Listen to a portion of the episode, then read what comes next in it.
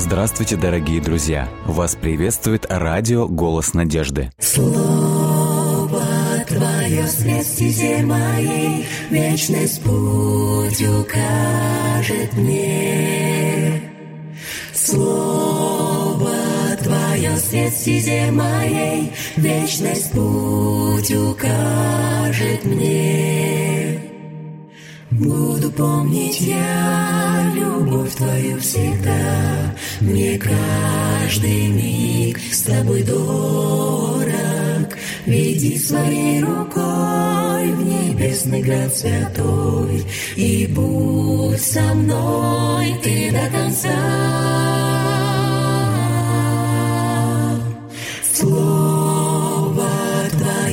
Свет стезе моей, Вечность путь укажет мне. Слово Твое свет стезе моей, Вечность путь укажет мне. Если убоюсь, если я с пути собьюсь, Знаю я, Ты со мною, И в Твоих руках исчезает страх. Будь со мной Ты до конца, до конца. Слово Твое свет стезе моей, Вечность путь укажет мне. Слово стезе моей, Вечность путь укажет мне.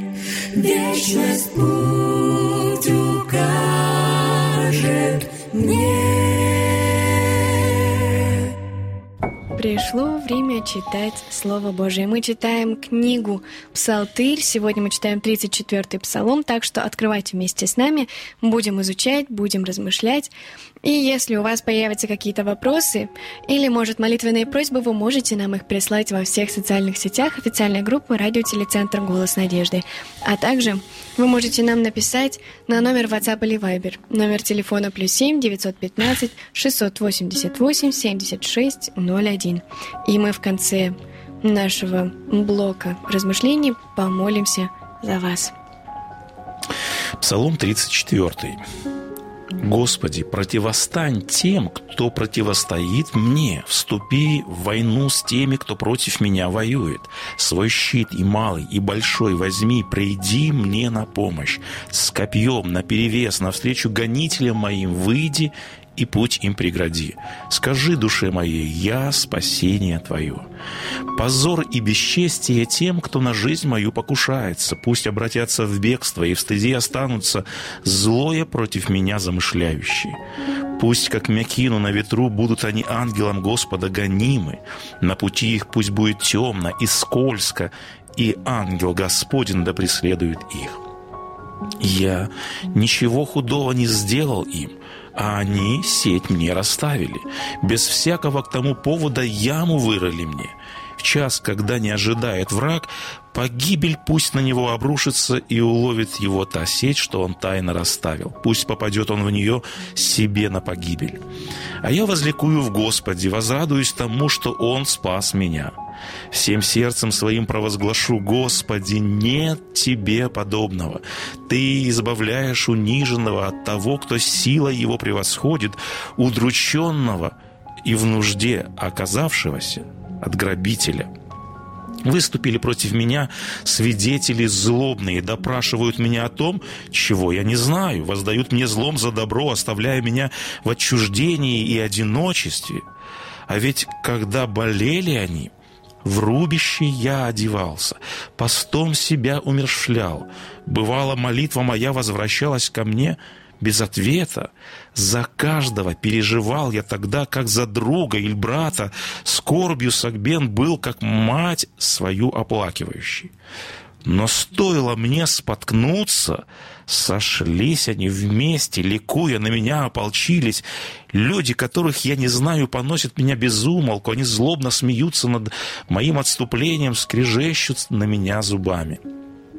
Господи, долго ли на это будешь смотреть? Избавь меня от терзающих душу ударов, спаси жизнь мою от львов разъяренных. Я восхвалю Тебя в собрании великом, среди народа многочисленного, прославлю Тебя». Пусть не восторжествуют враги мои на меня лгущие, пусть не перемигиваются ненавидящие меня без причины, ибо не к миру все речи их, строят козни они против меня э, и раскрывают на меня рты свои, и злорадствуют. По делам тебе, какое же зрелище мы увидели!» Ты видел все это, Господи. Не промолчи, не держись в стороне, мой владыка. Пробудись, вступи в мою защиту, в тяжбе поддержи меня, мой Бог и мой владыка. Подтверди правоту мою, Господи Боже мой, не дай врагам моим торжествовать надо мною, дабы не сказали они про себя, вот оно то, что мы хотели, чтобы не говорили, наконец мы избавились от него да постыдятся и посрамятся все радующиеся несчастью моему, позором и поношением, покроются торжествующие надо мной. Пусть же радуются и веселятся те, кто желает, чтобы я был оправдан. Пусть ликуя говорят непрестанно. Велик Господь, желающий мира слуге своему, а я буду возвещать праведность Твою с утра до вечера, прославлять Тебя». Вот такой текст псалма. И мы видим здесь красной литью прослеживается вопрос справедливости и несправедливости, угу. да, которая проявлена по отношению к псалмопевцу. И вот явная проблема, с которой столкнулся псалмопевец, вот мы видим, о чем его плач – Давайте мы еще раз проследим вот эти моменты. Мы видим, что с псалмопевцем кто-то борется. Кто-то против него вот эту наводит напраслину, и мы читаем из текста, я вот еще раз хочу проследить вот эти главные моменты проблемы. То есть он говорит, что кто-то со мной борется, кто-то ведет тяжбу, кто-то преследует. Он говорит, ищут души моей, умышляют зло. Вот ключевое слово во всем этом тексте написано «без вины выкопали яму, поставили сеть». И в одиннадцатом тексте сказано «восстали свидетели неправедные, воздают злом за добро». И вот я хотел подметить еще одну важную э, ситуацию, которую описывает псалмопевец. Он говорит, вот во мне, ко мне так относятся. Иногда бывает так, что человек заслуживает к себе такого отношения – то есть человек, когда делает что-то ну, неправедное, да. когда он делает несправедливое, когда он делает злой, когда против, против него ополчаются, то есть это еще можно сказать, ну, как бы вот есть момент справедливости. Но псалмопевец конкретизирует ситуацию, и посмотрите, что он говорит. В 13 тексте он говорит, я во время болезни вот этих врагов, которые на меня ополчились, он говорит, я одевался во вречище, я изнурял постом душу свою. То есть в 14 тексте он говорит, я поступал, как бы это был друг. То есть я относился к ним как? С добром, я относился к ним как к друзьям, говорит, а они ко мне взамен относились как? говорит он в 15 тексте, а они доброе имя мою придают поношение, злобно смеются, зубами скрежечут, враждуют, ненавидят, и он подчеркивает как? Безвинно. Я этого не заслужил. Более того, я к ним с добром, а они ко мне вот так. Не напоминает ли нам ничего вот эта ситуация, когда вот это хамство, наглость, несправедливость обрушивается на невинного человека? Какой сразу вот у нас, как и у христиан, э, есть образ или ассоциация, с кем поступали подобным образом? С Иисусом. С Иисусом Христом. И вот надо отметить, что Иисус Христос – он цитирует вот этот псалом, цитирует текст этого псалма, и в Евангелии от Иоанна, в 15 главе, Христос говорит, «Но да сбудется слово написанное, и он как раз имеет в виду вот этот 34-й псалом, и говорит, «Возненавидели меня напрасно». Безвинно я страдаю, без причины. То есть мы видим, Иисус Христос отождествил себя с теми, кто страдает безвинно, кто беспричинно, видим, как бы вот так вот э, к нему относятся, и по сути Христос цитирует данный псалом. То есть мы видим, что история псалмопевца, она повторяется во все времена хода мировой истории. И здесь я хотел бы затронуть такую непростую тему, которую, в общем-то, поднимает этот псалом. Это проблема гонений, преследований, это тема вражды против Христа и против последователей Христа. И эта тема красной нитью проходит через, э, в общем-то, надо сказать, и ветхозаветные писания, и, конечно же, в Новом Завете мы встречаем данную проблему. И вот давайте мы посмотрим. Христос исцеляет, то есть какие дела совершал Христос в своей жизни? Он исцелял, помогал, помогал, кормил тысячи тысяч людей, встречает похоронную процессию, он исцеляет мальчика умершей, умершего, он исцелял неоднократно людей, он делает добро, он исцеляет. Вся жизнь его посвящена тому, чтобы говорить о добре, чтобы делать добро. Что взамен он получает? Предательство мы видим, что Христа люто ненавидят, его бичуют, потом растягивают на позорном кресте. И когда Христос, мы помним, он предстает на суд, он обращается к своим угнетателям. И помните, он говорит, за какое из вот этих добрых дел, он говорит, вы меня преследуете. То есть это как бы ирония такая, да? Угу. То есть вот я делаю добрые дела. Он говорит, вы видите мою жизнь как на ладони. Он говорит, за какое из вот этих добрых дел, говорит, вот вы так поступаете со мной, и вы судите меня как самого злобного преступника. Собственно говоря, между кем и кем был распят Иисус Христос? Между людьми? Между двумя преступниками. Написано, что его а. причислили к негодяю, его причислили к преступникам. Вопрос, вселенская несправедливость. Христос говорит, за какое из этих дел вы меня распяли на Голговском кресте? Вот. И мы знаем, что Христос, когда испытывал подобное отношение к себе, он опять же цитирует вот этот псалом и говорит, возненавидели меня напрасно, беспричинно. И дальше он предупреждает, он говорит, со мной вот так поступили. И когда он обращается к своим ученикам, а учеников он предупреждал, он их настраивал, он их подготавливал э, к определенному образу жизни. И он говорит, вот если вы последовали за мной, он их откровенно предупреждает и говорит в 18 тексте 15 главы. И говорит, если мир ненавидит меня, и дальше он предупреждает, знайте, меня прежде возненавидел. И дальше он говорит, раб не больше господина своего, и произносит своим последователям следующую фразу. «Если меня гнали, будут вас знать. Если меня не понимали, вас будут не понимать. Если ко мне вот так вот беспричинно испытывали гнев и ненависть, он говорит, какое будет к вам отношение? Он говорит, ничего другого вы ожидать не будете. Он говорит, точно так же будет относиться и к вам. И мы знаем, что история повторилась. Мы знаем, что последователям Христа к апостолам, к ученикам. Они практически все умерли мученической смертью. И мы знаем, что э, всегда, во все времена на последователей Христа было гонение. Я хочу зачитать отрывок из известной книги Генриха Сенкевича «Кама Гридеша». Я думаю, многие читали эту книгу, это известная книга. И посмотрите, что он описывает в этой книге. Он описывает определенную сцену, и он говорит, «С восходом солнца из цирка доносилось громкое, но спокойное пение христиан мужских, женских, детских голосов, певших утренний гимн, было столько, что, по мнению знатоков, даже если бы отправляли на сцену Колизея по 100 или 200 человек сразу, звери вскоре устанут, насытятся и до вечера не успеют всех разорвать. И вот он дальше описывает конкретную сцену непосредственно казни первых христиан на арене Колизея. И вот дальше сцену описывает, которую, в общем-то, сложно представить себе. И вот он говорит, заскрипели железные решетки, арену заполнила толпа фигур, зрители приняли топтать, свистеть, швырять порожние сосуды из-под вина, обглоданные кости и вопить. Зверей, зверей! Вот вот этот чернь, толпа, как всегда, хотела хлеба и зрелищ, но парадокс, чем они потешались? То есть, что доставляло вот этим зрителям удовольствие? Боль большому сожалению. Вот эта сцена почему-то приносила им какое-то, вот я не знаю, какую-то эйфорию. Да, невероятно. И дальше написано «Вой, рычание львов огласили амфитеатр, закончив песнь. Христиане стояли на коленях неподвижно на арене, будто окаменев, лишь со стенаниями, повторяя хором «За Христа, за Христа». И дальше вот эта сцена описана Десятки львов ринулись на колено преклоненных, словно прорвались в брешь, и среди воя и храпения еще раздавались жалобные голоса про Криста, за Христа. Но дальше пишет автор, «Но разглядеть что-нибудь в образовавшихся клубах из тех львов и людей уже было трудно.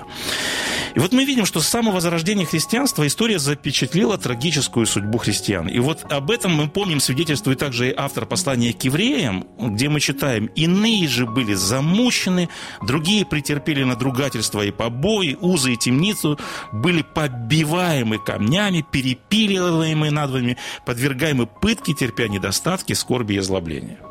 Вы знаете, когда читаем эти строки, их даже читать сложно. А вот если попробовать себе представить, что могли испытывать вот эти люди, которые переживали все это. То есть, конечно же, даже на физиологическом уровне трудно представить эти муки и мучения, но все-таки здесь главный момент сложности этой ситуации, что здесь вызывал э, у этих людей э, больше вопрос не физических их, их страданий, а здесь главный вопрос который возникал у них, за что? Что мы сделали такого? То есть так же, как и Иисус Христос, они несли в мир свет, они несли нравственность, они несли доброту, они помогали обществу, вот, они молились о людях, они также кормили, они также помогали, они также какие-то социальные проекты делали. И мы видим, что за все это жестокие гонения. И мы читаем в книге Откровения, что э, вот этот вот естественный вопрос к Богу, он звучал следующим образом. В книге Откровения апостол Иоанн говорит, «Я увидел под жертвенником души убиенных за Слово Божие, и возопили они громким голосом, говоря, Господи, Владыка, доколе не судишь, не мстишь живущим на земле за кровь нашу. То есть о чем этот зов э, христиан во все времена? То есть о чем зов людей, которые испытывали несправедливые вот такие вот гонения или отношения к себе? Это зов о справедливости, это зов о том, чтобы Господь восстановил справедливость и чтобы Он воздал по заслугам тем, кто с ними так поступает. И вот давайте посмотрим, как псалмопевец уже э, в свою очередь поступает в этой ситуации. Как всегда в псалмах мы видим, что с какой бы проблемой ни столкнулся псалмопевец, это несправедливое обвинение, это беда, в которую он попал, или это может быть грех, который привел его к чувству вины. Угу. Куда всегда, как правило, идет псалмопевец? К Богу. Он идет сразу всегда идет к Богу. Вот он в данной ситуации, будучи оболган, он не защищен, он испытывает вот такое к себе несправедливое отношение и ищет он защиту у Господа Бога. И давайте почитаем еще раз, как он обращается к Богу, с какими словами. Он говорит, «Вступись, Господи, побори борющихся со мной, возьми щит, латы, восстань на помощь мне, обнажи меч, прекрати будь преследующий меня». Дальше он говорит, «Господи, тот же вопрос, который, в общем-то, задавали мученики в средневековые времена. А он говорит, Господи, долго ли будешь смотреть на это? До, Господи, доколе не судишь, другими словами. Отведи душу мою от злодейств их, от львов одинокую душу мою. Господи, не умолчи, пробудись, суди меня по правде и, в общем-то, суди тех, кто судит меня. То есть мы видим здесь доминирующий язык, это язык суда. Э, знаете, мы как-то часто говорили о том, что псалмопевец восхищается красотой характера Бога. Угу. Он говорит, Господи, вот мы как-то в 26-м псалме, который мы исследовали, псалмопевец говорит, одного я просил у Господа, того только ищу, чтобы созерцать красоту Господню. В общем-то, нас тоже в Библии восхищает образ э, Господень. Э, давайте посмотрим, какие свойства Бога в данном псалме представлены, или э, каким свойством, или какое свойство да, явлено здесь в псалме. И вот мы прочитали, э, здесь Господь написано, берет щит, он берет латы, он обнажает меч, и вот такой здесь возникает образ воина. И в данном случае здесь предстает образ воина, который одевается во все эти доспехи для чего? Образ воина рисуется в данном псалме. Для чего Господь одевается вот в, этот, в эти доспехи, он говорит, я беру щит, я беру, латы. Э, против кого будет ополчаться Господь Бог, как воин? Против его врагов. Совершенно верно. Против тех, кто наносит обиды и оскорбления его народу. То есть это образ Бога-воина, Бога-судьи, который будет восстанавливать справедливость. И поэтому, э, когда псалмопевец говорит, «Господи, побори борющихся со мной и вступи в войну с теми, кто против меня», э, здесь еще можно другими словами перевести это э, слово «атакуй их». То есть он говорит, «Господи, ты избавляешь, дальше он говорит, слабого, бедного и нищего. И вот здесь я хочу подметить очень важный момент. Когда мы испытываем в жизни подобное отношение к себе, у нас есть часто внутреннее такое побуждение защитить самих себя. Угу. Или мы еще сегодня пользуемся таким словом отомстить. Но вот если ты со мной так поступаешь, то уж посмотри, каким образом я поступлю с тобой. То есть мы пытаемся воздавать людям тем же, ты ко мне со злобой, я к тебе со злобой, ты несправедливо, ну и я тоже буду с тобой таким образом же относиться. И вот посмотрите, чему учит нас э, Священное Писание, и вот этот образ Бога, который вступается за своих детей. Посмотрите, псалмопевец не говорит, Господи, ну вот сейчас я пойду и отомщу за себя кому он обращается, чтобы Господь, э, вернее, чтобы кто-то э, э, защитил его? К нему же. Господу Богу. То есть э, Давид не сам за себя пытается постоять за себя, он обращается к Господу Богу. И об этом говорит псалмопев, э, вернее, апостол Павел. В послании к римлянам он говорит так. «Благословляйте гонителей ваших, а не проклинайте, никому не воздавайте злом за зло, то есть к нам поступает со злом. Господь говорит, не воздавайте им тем же, не мстите. И даже конкретный призыв, он говорит, не мстите за себя, но дайте место кому? Богу, гневу Божию. Ибо написано, мое общение, говорит Господь, я воздам, говорит Господь, и дальше э, апостол Павел призывает к конкретному действию. Он говорит, итак, если враг твой голоден, Накорми, говорит его. Если жаждет, напой его, ибо делая себе, ты соберешь на голову горящие угли. И дальше он, э, апостол Павел, произносит такой принцип. Вот как нам действовать в подобных ситуациях. Он говорит, не будь побежден злом, но побеждай зло, зло добром. Вот об этом учил нас также Иисус Христос. Он говорит, любите врагов, врагов ваших, благословляйте, ненавидящих вас. И вот таким образом мы должны относиться к людям, которые относятся к нам несправедливо. То есть мы должны отдать весь суд Господу Богу, мы должны призывать Господа Бога, потому что Он единственный справедливый судья, и мы должны предать Ему свое дело. Вот. А об этом нас учит сегодня вот этот псалом. Дальше давайте мы прочитаем в конце э, слова, которые э, произносит Давид. Э, мы говорили о том, что Давид просит у Бога защиту для себя. И вот здесь я хотел подметить еще один момент такой интересный. Но чего он просит для врагов своих, для ненавистников своих? И вот здесь мы встречаем такую э, ситуацию, как требование проклятия. Посмотрите, что говорит псалмопевец. «Да постыдятся и посрамятся они, то есть враги мои, да покроются бесчестием, бесчестием, да будут они как прах, да будет путь их темен и скользок. Ангел Господень да преследует их, и да придет на него гибель неожиданная, и сеть, которую он скрыл от меня, и да впадет в нее на погибель, и да облекутся они в стыд и позор. Мы только что сказали, что вроде бы как мы не должны мстить, угу. вроде мы сказали о том, что нас Священное призыва... Писание призывает поступать э, добром на зло, а мы видим здесь псалмопевец как будто призывает все проклятия на голову вот этих своих ненавистников. Как тогда объяснить? Вроде бы противоречие такое получается.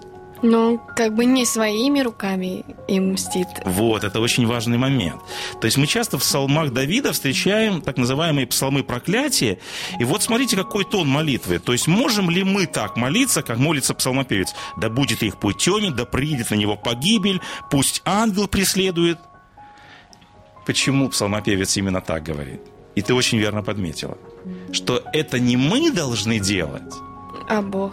Он призывает э, вот этот э, э справедливый э, э, язык суда, и вот этот язык справедливости, э, он должен восторжествовать, и он призывает Бога судью для того, чтобы он один восстановил справедливость. Поэтому э, Господь Бог, как небесный воин, как небесный праведный судья, Он восстановит справедливость, поэтому в подобных ситуациях мы должны опять же призывать Господа Бога чтобы он защитил нас. И давайте э, прочитаем, как заканчивает псалмопевец э, вот этот псалом. Он говорит так. «А моя душа будет радоваться о Господе, будет веселиться о спасении от Него». И дальше он говорит, «Я прославлю Тебя в собрании великом, да возвеличится Господь, желающий мира рабу своему. Язык мой будет проповедовать правду Твою и хвалу Твою во всякий день». Как всегда, псалмопевец прославляет Господа за то, что Господь вступился за него, защитил его и помог ему. Поэтому вот давайте мы сегодня еще раз и еще раз вспомним о том, что у нас на небесах есть праведный судья, Господь Бог, который, что бы ни произошло в нашей жизни, какая бы несправедливость произошла, Господь всегда готов защитить нас и вступиться за нас. Вот такое вот у нас хорошее сегодня наставление есть из книги «Псалтырь». Да, и хочется сказать, что действительно бывает порой очень сложно держать себя в руках, если тебя обижают, и не идти сразу мстить, что сложно отвечать добром за зло. Но я думаю, что Бог нам в этом помогает, и Он действительно может нам помочь. Да. И если на то будет Его воля, то тогда все наши враги падут.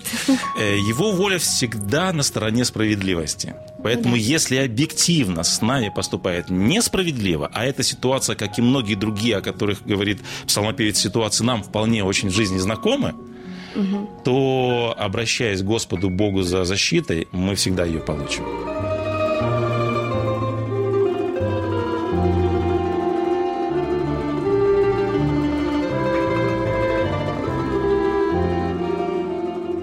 Дорогие друзья, вы можете оставить свои сообщения через WhatsApp и Viber по номеру плюс 7 915 688 7601 или позвонить нам на бесплатную линию, которая работает на территории Российской Федерации. Номер 8 800 100 ровно 1844. 8 800 100 ровно 1844.